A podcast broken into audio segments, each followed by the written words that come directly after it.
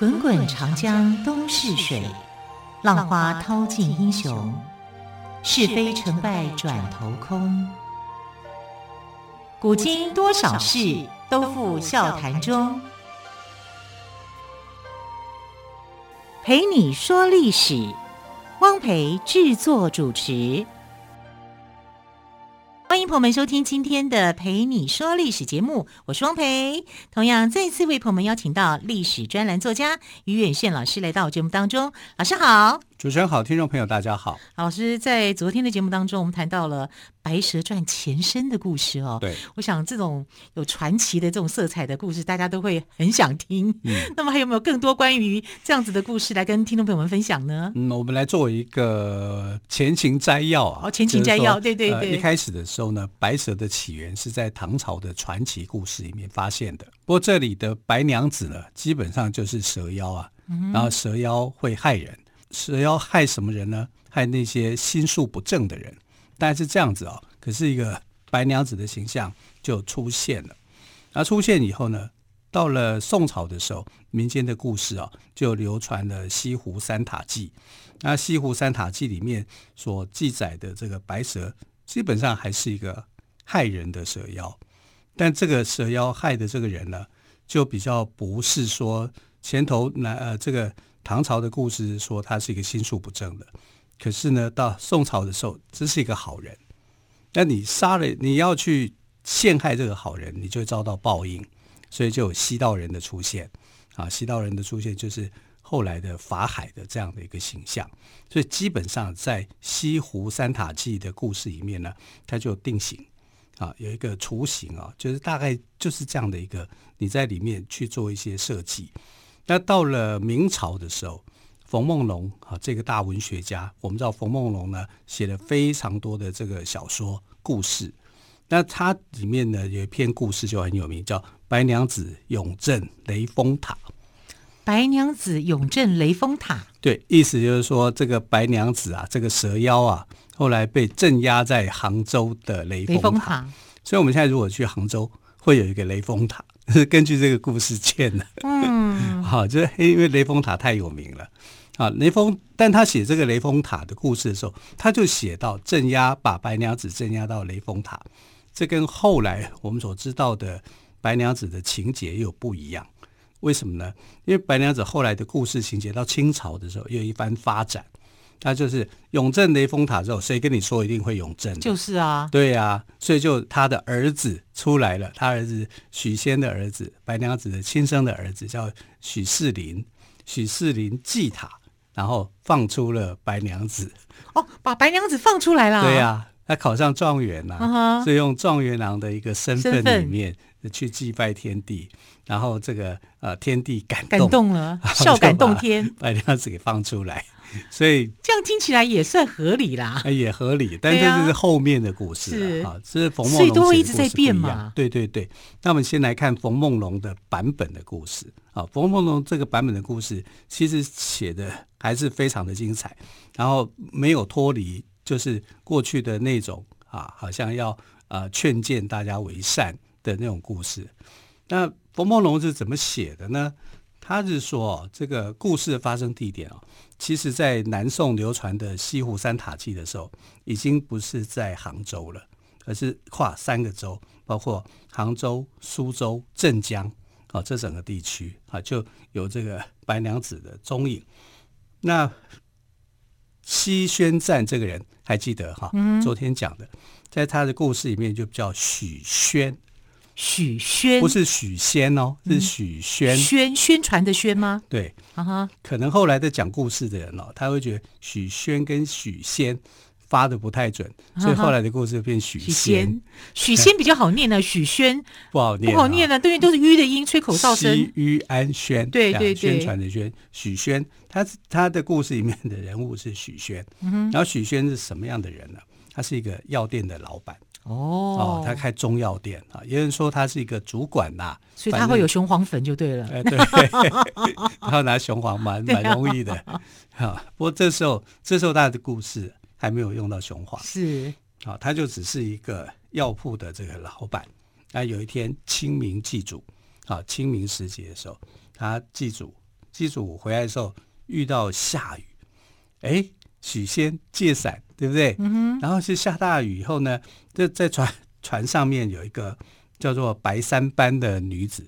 白三班哦，不是白三八哦，嗯哼，也是我们知道的，后来改名叫白素贞哦。对，可是这个时候她叫做白三班。白三班，对，这个名字也太特别了。早班、午班、晚班，三班，他就这样，他的工作超对啊，工作超长，不符合劳基法。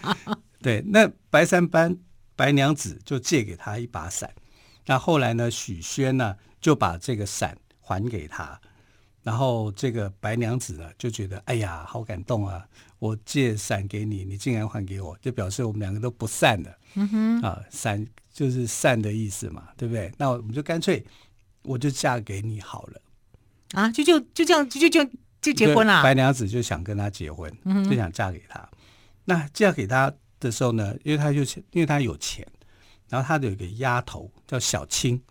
就青蛇哦，这时候不是青蛇，是青鱼。鱼对，白娘子是白蛇，没错。是但是小青呢？这时候是一条鱼，啊、呃，青鱼。对，青鱼还不是青蛇。对，青蛇是后来的故事。嗯、哼在这个故事里面，它是一个啊、呃、青鱼。然后青鱼啊、呃，他就说把这个十锭银子交上来，他就把这个丫丫头啊，把十锭银子给了这个许仙。那许仙就觉得很高兴啊。我又娶老婆，然后老婆又给我十锭银子，一定都很重的，差差不多超过十两二十两这样子，所以十锭的话，哇，发财了，就没想到这十锭是偷来的，是不是？我在想这个故事是不是这个白娘子她不知道东西是要用花钱买的，因为她是蛇嘛，她觉得东西用拿的就就好了。就应该可能是这样。对啊，她很单纯。对，她很单纯，那不晓得东西是要付钱的。然后或者是变来的，变来就从你那边变过来啊，对不对？变成原有的东西就变成他的啊，所以他这个十锭银子后来就被查出来是官银，你等于是政府里面的钱，政府的钱。啊，这些官银长得不一样嘛，你拿来去买卖，结果他就想说，哦，那你许宣你就是偷偷银子的贼。结果这个许宣呢，白娘子嫁给他为妻以后，他遇到的第一件事情就是他被发配边疆，因为窃盗罪，有够累的。对啊。那你被认为说你是窃盗贼啊？官府的银子啊，啊你是窃盗贼、啊，犯了窃犯了窃盗罪嘛？他就糊里糊涂的就被抓，我又不是，这是我娘子给我的，娘子给你十锭银子，官方的银子，胡说八道，啊就把他抓了。你都没有问你娘子这个钱从哪来吗？对啊，所以他就被发配到苏州去了。那白娘子就觉得，我给我丈夫钱，这样也犯法嘛？啊，对啊，因为你偷人家的钱，他有犯法，所以他就搞不清楚，他搞不清楚啊，他就追到苏州去了，然后就到苏州啊，两个人才正式结亲。结果没想到，他又去偷了吗？他又去 偷别的东西，他可能搞不清楚这个是叫做偷了，他可能就是叫拿啊，只是偷跟拿之间的分际，他搞不清楚。结果许宣呢又被发配到镇江去。那他结这个婚也蛮累的，都在发配边疆。他结这个婚呢、哦，就是倒霉的开始。嗯哼，他本来一个药店老板做得好好的，对，就被就一直在坐牢，一直在坐牢，一直在劳改这样的感觉。一下子苏州，一下子镇江。然后这个时候呢，法海和尚就出现了，在镇江的时候。那因为什么呢？因为他许宣这个人命运太糟了嘛，怎么你做的每件事情都倒霉的事情发生？那倒霉的事情发生，这个法海一看，就是因为你跟着两个妖怪哦，小青也是妖怪，他也是妖怪，一个白蛇，一个青鱼，就是法海看出来了，但许仙自己不知道，大家不知道，他觉得说自己的命运就是不知道，他才会他才会娶她嘛，就傻傻的，对啊，对啊 就傻傻的娶嘛，傻傻的发配边疆嘛，对，对，因为老婆的关系被老婆害了，所以他就觉得说哦。你要改变你的厄运哦，啊，你要改变你的厄运，你就留在这个呃镇江这边啊，就金山寺，就把扣留在金山寺，就不让他出去。那许仙就从这个许仙就从这个法海身上知道说，哦，他的妻子啊，其实是一个白蛇，嗯，啊，他就吓到了，就是说，那你能不能收我为徒啊？要不然我会被这个蛇精给害了，好，所以他就亲手用金钵罩住他自己的妻子。还通过化缘的方式，把这个法海用来镇压白娘子的宝塔加固成为七层。哇！而是许宣哦下去。镇住他自己他太太，对对对，他不想再去劳改了，对对，不想倒霉的事情再发生。而且我觉得他心里也是有点恐惧啊，对，不知道自己娶的竟然是一条白蛇，对，然后这白蛇后来就被永镇雷峰塔。哇，这样好，我们先休息一下啊，更多精彩的故事，音乐之后再回来喽。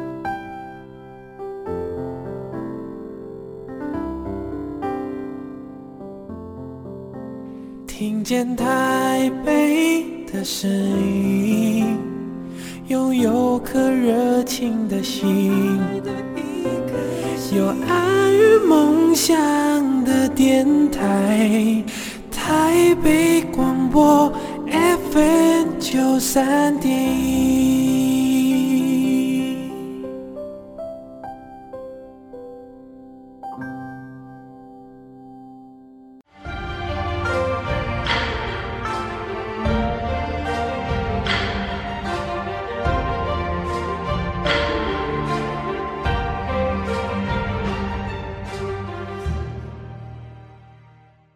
蓓你说历史节目，我是汪培。今天特别来宾，历史专栏作家于远炫老师呢，跟我们谈到的是冯梦龙的白娘子版本哦。对，跟我们以前听到的有一点不太一样。呃，因为冯梦龙哦，他是最早确立这个白娘子的《白蛇传》故事里面的一个重要的人物。因为之前在元朝、宋朝、唐朝的时候流传的这个《白蛇传》的故事哦，白蛇都是一个比较负面形象的。有点妖怪啊，害人精啊，都是这样子。可是大家就把这个形象改了，白蛇呢，它不再是一个害人的妖孽的形象，它给他很多的人情味，对不对？他跟这个许宣之间的这种关系，虽然他常常惹祸，然后让许宣去背黑锅，对啊，搞不清楚状况，然后他好像好像会做了很多错事，可基本上他没有没有什么，他没有什么害人的意思。啊，他所有的这些错啊，都是来自于他可能这个妖是妖，人是人，啊，所以搞不清楚。那可是他很有人情味。那这个冯梦龙这个小说写出来以后啊，他是写在《警世通言》里面，叫《白娘子永镇雷峰塔》。好，那雷峰塔呢，就是他镇住了，你出不来了，其实还是一个悲剧啊，对不对？因为他后来那个形象，连许宣都怕。觉得说，哎，自己怎么会跟妖怪在一起？因为其实哦，这个故事已经有一些改变了。因为大家改变什么呢？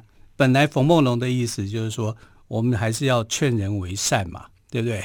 然后要警戒世人嘛，啊，你不可以做做错一些事情。可是没有人理他，哎，大家会觉得说，哎呀，这个白娘子好可怜，你把它写成这样子。是不是可以让白娘子下场好一点？对，对，所以后来的从明代以后，就很多人去改变这个故事，改变这个故事就从白娘子的身份做一个改变。白娘子为什么那么喜欢许仙？为什么？是不是他们前世就有一些姻缘？不是一把伞吗？然后后来发现说，哦，原来许仙的前世。啊，或者我们叫许仙好了，嗯、许仙的前世呢，曾经救过白蛇，所以呢，白蛇在报恩报恩，我在报恩来的啊，就故事就有些改变了。哎，我你所讲的这些，那我们能不能用报恩的这种感情来还给他？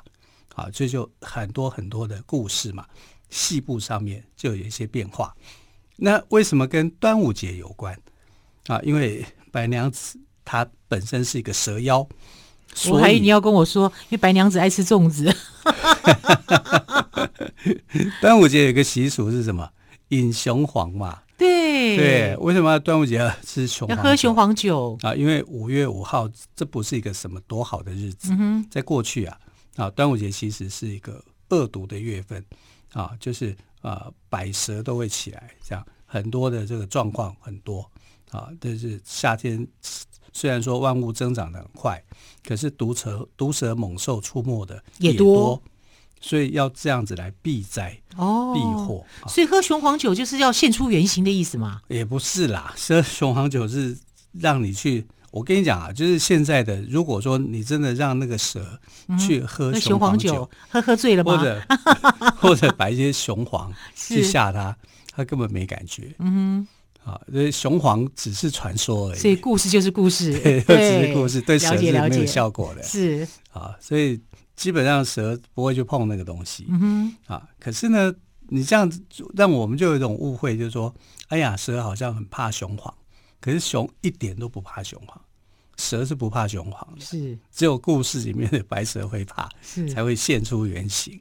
好，所以他选选在端午节，原因是这样啊，因为有一个习俗嘛，你要喝雄黄酒，就没想到喝雄黄酒不能啊，我就是会现行啊啊，这个是清朝的小说写的，可是你看明朝的冯梦龙他就没有写这个，他只是写说这个许宣呢结婚以后。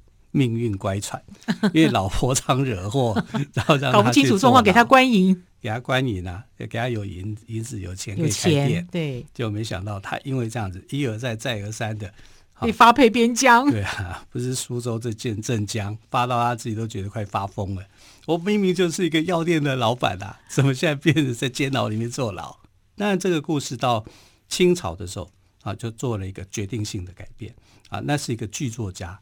昆曲的剧作家啊，这个人叫方承培。方承培，对对对，好，那方承培很有意思，就是他觉得冯梦龙的故事写得很好，可是不够精致啊，所以他就在他的故事里面架构里面就架构了现在我们看到的《白蛇传》的这些版本。嗯，那最重要的是永镇雷峰塔之后又怎么发展？哎，这个还蛮有意思的耶。对啊，对，因为他是说白蛇跟许仙啊有一个孩子啊，叫做许仕林。那许仕林有个字叫做许梦娇，梦娇了啊。所以呃，当时呢，法海去收服白娘子的时候，就讲说你啊要能够离开雷峰塔的话，只有一种方式，铁树会开花的时候，你就能够离开。可是铁树怎么会开花？对啊，那怎么办呢？不知道，所以白娘子就觉得自己好像非常的无望无助，嗯、因为她之所以会 会干犯天条、怒犯天条，是因为许仙许仙的关系嘛。啊、呃，许仙死了嘛，他要去把他救回来，他去盗仙草把他救回来。那救回来以后啊，他因为不满法海水淹金山寺，把金山寺淹死了很多人，就触犯天条啊，触犯天条。他太爱许仙了，对。他有一个真挚的爱情，可是他要想到淹死的那些人也是人命，他们也有家庭啊。啊可是法海就就因为这样子，就把把他关起来，嗯、哼永无天日啊。结果这个小孩啊，后来是因为小孩的关系，就是许仕林吗？对，许仕林，许仕林就去考试，高中了状元。那中了状元以后，有一个变化是什么？哎呀，你要衣锦还乡，对不对？结果皇帝就赐给他簪花一朵，簪花，对啊。呃就是戴在头上的簪花，那他把这个簪花就放在铁树上面，那不就铁树开花了吗？哎，真的耶！所以铁树就开花啦，就是就是白娘子就可以出来了。对，就白娘子就出来了，就跟他，然后一家四口就在一起了。一家三口吧？还还有小青啊？哦，对对对对对对，忘记了。那小青原本是青青鱼，青鱼，它本来是一条鱼，在后来的故事里面呢。就变成青蛇，嗯哼，而且这个小青啊，这个角色其实大家也是非常喜爱，还蛮可爱，因为他嫉恶如仇，而且蛮纯真善良的感觉。对啊，那你知道吗？在有些民间，因为《白蛇传》很红啊，到哪里都有他的故事，镇江、杭州哦，或是哪里，只要是江南一带，都流传着《白蛇传》的故事。然后《白蛇传》的故事里面呢，有一个主角就很可怜了，一直被丑化，那就是法海。对，就讨人厌，拆散人家婚姻，老是来捣蛋。对，所以就法海就说法海是乌龟精变的啊，或是蟾蜍精变的啊。然后有一个 有一个版本的故事，就是说小青因为不喜欢这个法海哈，就是到处去破坏，他就跟骊山老母学了法术，也学了法术以后打败法海。就法海被他打败以后呢，就跑到那个螃蟹的肚子里面躲藏起来，一直到小青离开以后才跑出来。这个故事太神奇了，就很多故事啊，所以《白蛇传》它绝对不会是一单一的。啊，它有很多很多不同流传的一个说法。嗯，因时因地制宜，反正就是讨厌法海啊同情白娘子。对，然后觉得，因为他们觉得白娘子跟许仙是真挚的爱情嘛。哎，他有的故事认为说许仙是个混蛋，这这是另外一个说法了。对，只觉得说你怎么这个啊老，你知道老婆是妖怪以后，你就怕他成怕成这个样子。啊，他、就、会、是、他自己先把太太镇住，赶快去学法术把他镇住。这是明朝的故事，你就可以知道说，哎，每个人对白娘子啊、小青啊、许仙啊、法海啊，各自有各自不同的不同的解读，而且的期待不一样。可能还有一些支持者，对啊，就觉得我就支持法海啊，你是妖怪，我就应该。反正是开放式的结局嘛，对，大家自己来设计。对，啊，可是从方成培之后啊。就是说，这个整个法海的故事，嗯《白蛇传》的故事就非常非常的完整。嗯，你再怎么变呢，大家离不开那样的一个范围，就是定型化。是到冯梦龙的时候还没有定型化，到方成培的时候就已经定型了。所以说哦，这个方成培的《雷峰塔传奇》就将流传千年的白蛇传说基本定型，一直沿用到今天。对，好，非常谢谢岳轩老师今天跟我们说冯梦龙的白娘子的故事。老师，谢谢喽，谢谢亲爱的朋友，我们明天再会，拜拜。